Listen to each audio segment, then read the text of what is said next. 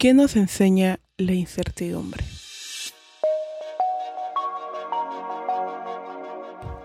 Episodio 40. Aprender a vivir con la incertidumbre. Hola, ¿cómo están? Bienvenidos a un nuevo episodio de las cosas importantes. ¿Qué tal va su semana? Espero que todo esté yendo bien. Em, antes de iniciar, antes de comenzar el episodio, quisiera compartir con ustedes estas ideas y siento que, siento que es importante comentarlas con ustedes. Es que las cosas importantes no pretenden reemplazar un servicio psicológico. Creo que es importante. Em, yo personalmente tengo me siento muy responsable de lo que yo comunico acá. Em, yo para quiero comentarles un poco cómo va el proceso detrás de cada episodio. Yo no soy una psicóloga, eh, simplemente soy una comunicadora. Eh, y, comunica y como comunicadora me siento responsable de las cosas que expreso y opino en cada episodio eh, no, la información que expongo acá no, no es, por así decirlo, de que me nace un día despierto y vengo a hablar acá a contárselo. No es así. Hay una investigación previa. Eh, me gusta investigar acerca de artículos, eh, blogs que sean respaldados por un psicólogo. Entonces, yo me gusta mucho identificar que la fuente de la cual yo lea, exponga acá sea confiable. Entonces, de eso, eso sí es certero, pues, ¿no? Es, hay una investigación previa, no es, no es que yo venga a hacer una improvisación de, de lo que yo comento acá. Y al igual de la exposición de la información que yo investigo previamente, también comento mucho acerca de mis experiencias personales, la cual estoy 100% consciente que no todas son iguales. Es decir, que cada uno tiene una experiencia de vida distinta y es importante empatizar que es cierto que cierta información no va no va por así decirlo tomarse de la misma manera para todos y eso es importantísimo. Entonces yo no pienso reemplazar ningún servicio psicológico eh, de hecho, yo, yo sí he estado eh, sí he estado, por así decirlo, he ido a una psicóloga por ante, durante muchos meses. Entonces doy fe de que es importante trabajar cada uno en su propia historia, ¿no? Es importante estar, por así decirlo, conscientes de que cada uno tiene una historia personal distinta a los otros y es importante saber que, que hay expertos, ¿no? Hay expertos a los cuales podamos recurrir. Dejando esto en claro porque sentía que esto era importante decirlo en algún momento, creo que no lo mencioné antes. Entonces creo que era un buen momento de decirlo. Y bueno, eso era lo que quería comentarles, quería decirles. Y he estado rodando mucho por mi cabeza estos últimos días. Y ya, ya lo dije. Eh, ya, ahora sí, iniciamos el episodio.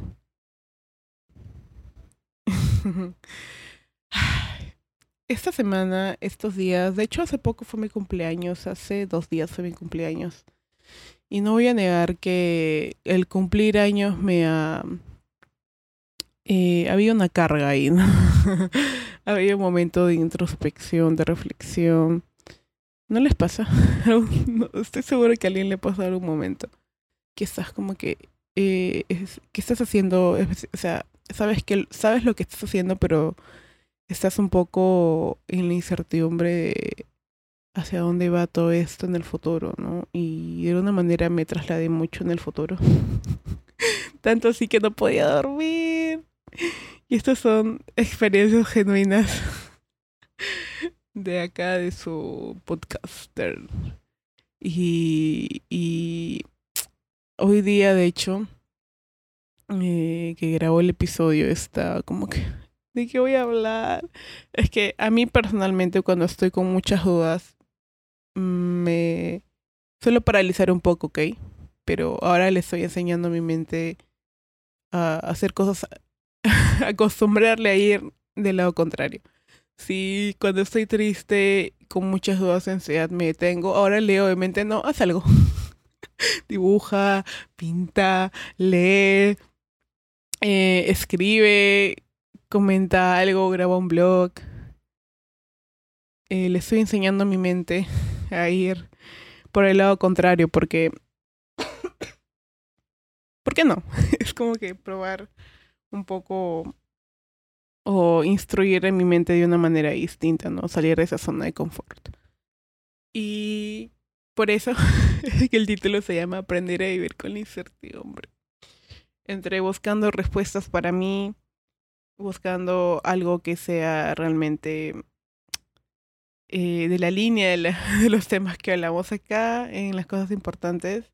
Dije, ¿por qué no hablar de esto que me está sucediendo, no? Hablar un poco acerca de de lo que va más allá, qué hay detrás de esta incertidumbre, ¿no?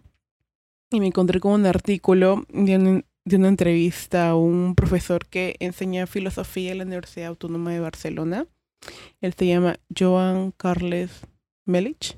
Si lo pronuncio bien, si lo pronuncio mal, ahí me comentarán. y él en la entrevista dice lo siguiente. La vida no tiene un manual de instrucciones, porque está abierta a la indeterminación y la incertidumbre asumir nuestra condición de seres que viven en la fragilidad significa aceptar nuestra humanidad.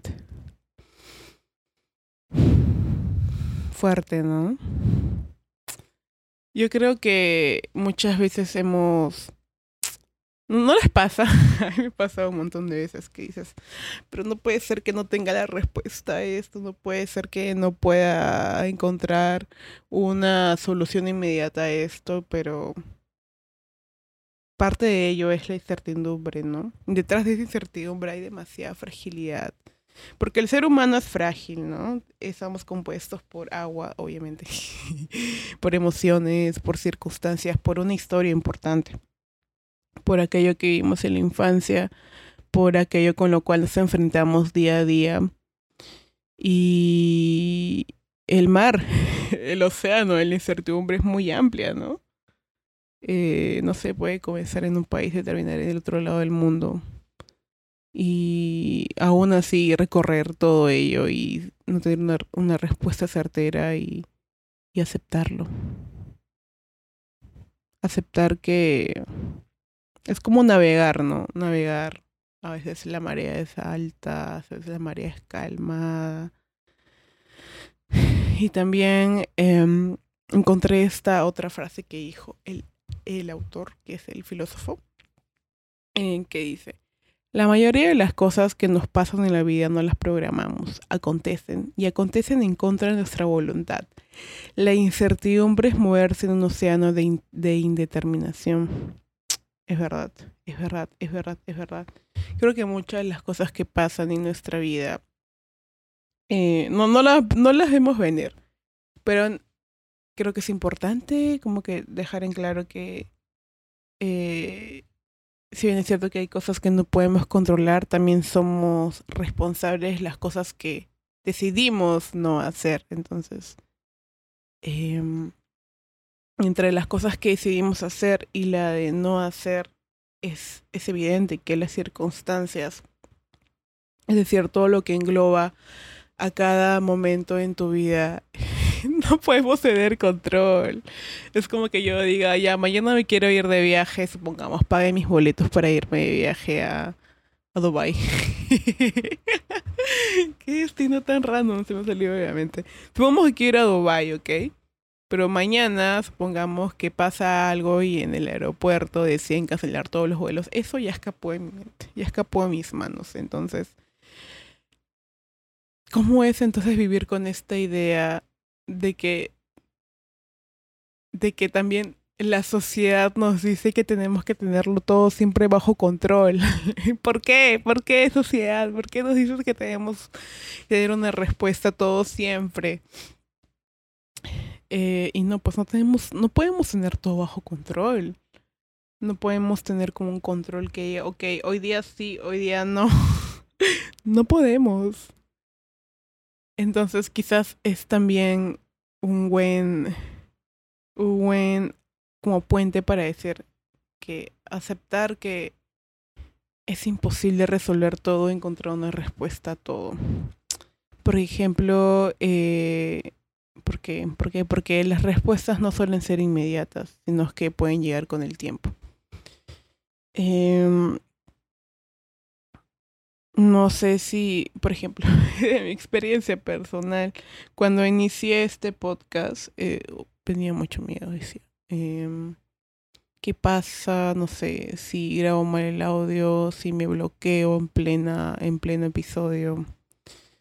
Y esas, esas eran como una de mis primeras preocupaciones, ¿no? Era como que, ¿y si me quedo en blanco? Y si estoy grabando el episodio y alguien decía hacer ruido. Esas cosas no están en mi control.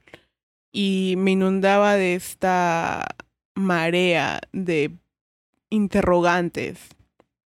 Y que estoy segura y que también me sucede cuando estoy a punto de tomar una decisión importante en mi vida. Es como que se viene una... Es como, es como que de algo que está, por ejemplo, no sé, voy a comprar una torta mañana. Y llegan todas las interrogantes como una bomba. ¡Pum! ¿Y si la pastelería está cerrada mañana? ¿Y si, y si mañana no hay esa torta que quiero? ¿Y si no me alcanza el efectivo y tengo que pagar con tarjeta? ¿Y si la tarjeta... ¿No les pasa también que, no lo sé, es como... Nos gusta de alguna manera... No sé si nos gusta, pero hemos encontrado el hábito quizás de hacer las cosas más complejas de lo que son. pero yo no creo que sea gratuito, ¿no? Yo creo que hay, hay mucha ansiedad detrás. Hay muchas... Hay, hay mucho de lo desconocido. ¿Y qué pasa cuando eso, que es lo desconocido, eh, se presenta a una persona a la que yo les digo blanco o negro. es decir, una persona que no tiene tolerancia a que las cosas puedan ser de otro color, no sé, gris, oscuro, un gris clarito, como la escala cromática, no sé si ven un cuadro, o la escala de grises que va de negro a blanco. Hay tonos de grises, ¿verdad? No, no, es, no es que del negro va de frente al blanco, ¿no? Hay un punto medio y cada color es distinto, no son iguales. Entonces, estas personas, blanco y negro, la que yo les digo así, eh, no pueden tolerar que exista gamas o matices. Siempre quieren tener la última palabra. Y casualmente, son las que se estresan más cuando reciben un no o un sí absoluto. Cuando no tienen un no o un sí absoluto. Eh, son las que para ellos no hay intermedios, no hay matices. Pero es que quizás esas personas tampoco pueden aceptar que pues, la vida no es un sí y un no. Puede ser un sí y un no a la vez. Por ejemplo, mi vida en la cual yo también he sido una persona blanco o negro. Vivía muy estresada, ¿ok? Vivía muy estresada y el estrés se convertía en tristeza y la tristeza en amargura. Y la amargura en bloques. Bloques de no acción. Yo estaba en eso. Eh, ser una persona blanco y negro es muy agotador también. Es tan agotador.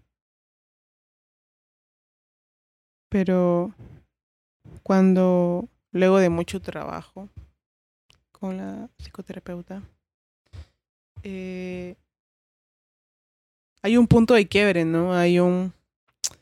Las cosas no tenían por qué ser un sí o un no, también podrían ser un quizás, un después, un por ahora no. Luego quizás sí. Pero eh, ser una persona blanco o negro no solo es agotador, es gradualmente... ¿Cómo decirlo? Fulminante. sí, ese es el término, fulminante. Y casualmente este tipo de características de personas que quizás no pueden tener mucha tolerancia a la incertidumbre, lo ambiguo es evidente que no es aceptable.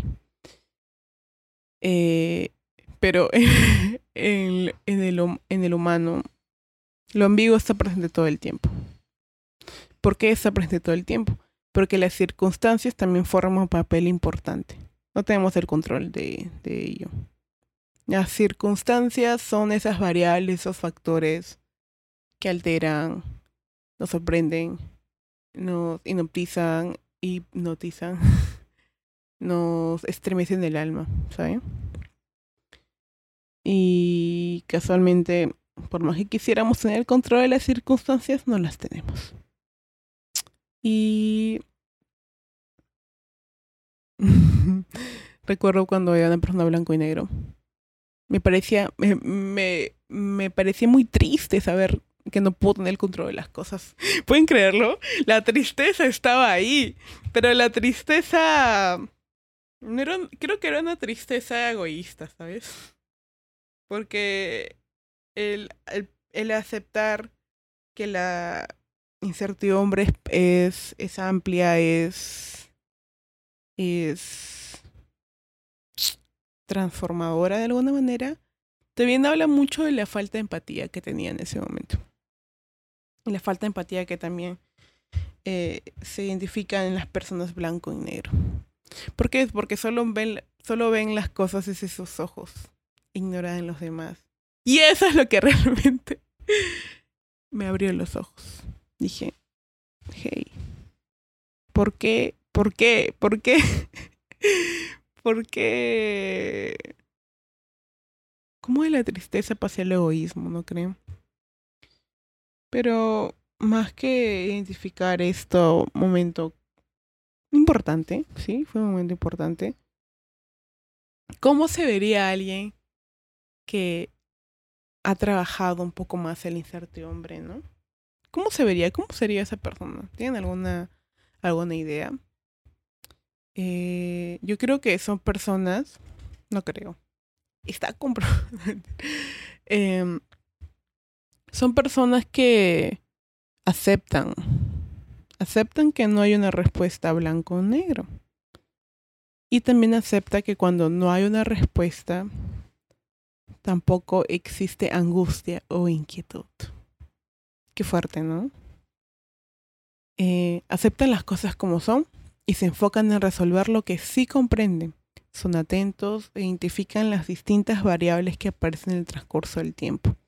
También analizan los hechos, profundizan en lo sucedido para así descubrir lo complejo que es una situación y que a simple vista no se ve. Porque claro, uno cuando uno muchas veces suele ver las cosas, como se dice, desde una perspectiva, pero si uno se detiene realmente un momento a analizar las variables que rodean ese problema o esa circunstancia o ese o esa inquietud, te das cuenta que no todo es tan simple como parece, hay mucha complejidad detrás de ello. Es evidente que entender esto complejo y entender esto que se presenta eh, te das cuenta que es evidente también de que al ser tan complejo es muy probable que las respuestas inmediatas o certeras no aparezcan. Y yo no creo que sea imposible transformarse en una persona que pueda comenzar a ver un poco más allá del sí o el no, el blanco y negro. Yo creo que es también una prueba, es un trabajo progresivo. Es un trabajo progresivo en la cual eh, podamos permitirnos, ¿no? Permitirnos a aprender un poco más de nosotros en el proceso, ¿no? Es sin duda un camino complejo, quizás, sí. Es algo que te va a tomar tiempo, es muy probable pero entender toma tiempo. Todo aquello que tú cuidas, aprecias hoy en día, te tienes a admirar, es, es un momento para ti también, ¿no crees? Por supuesto que es minucioso, por supuesto que te va a tardar en actuar, eso es muy probable. Porque comenzar a detenerse a entender la complejidad y la fragilidad de lo que somos como seres humanos es también abrir, es como abrir un libro, ¿no? Y te detienes a leer página por página. Hay quienes quizás no estén dispuestos y está todo bien, está aceptable, se entiende, se comprende, se respeta.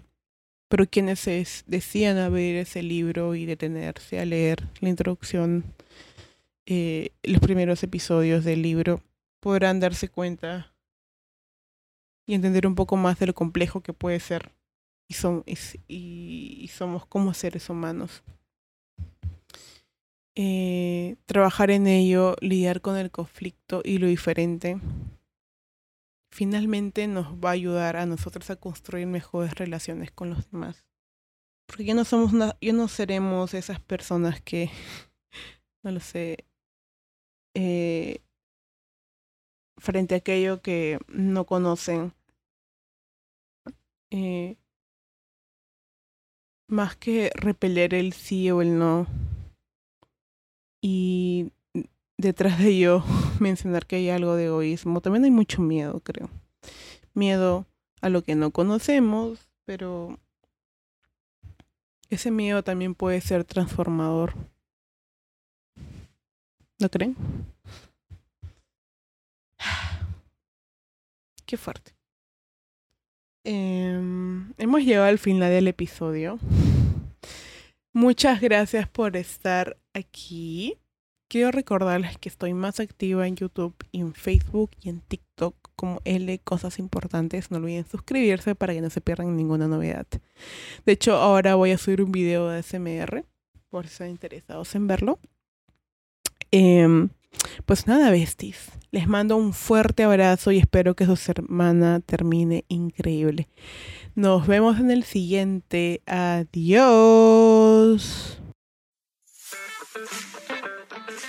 Vivir en una época en la que estamos rodeados de pantallas, incertidumbre y exceso de información es muy fácil perder un poco la perspectiva, ¿no?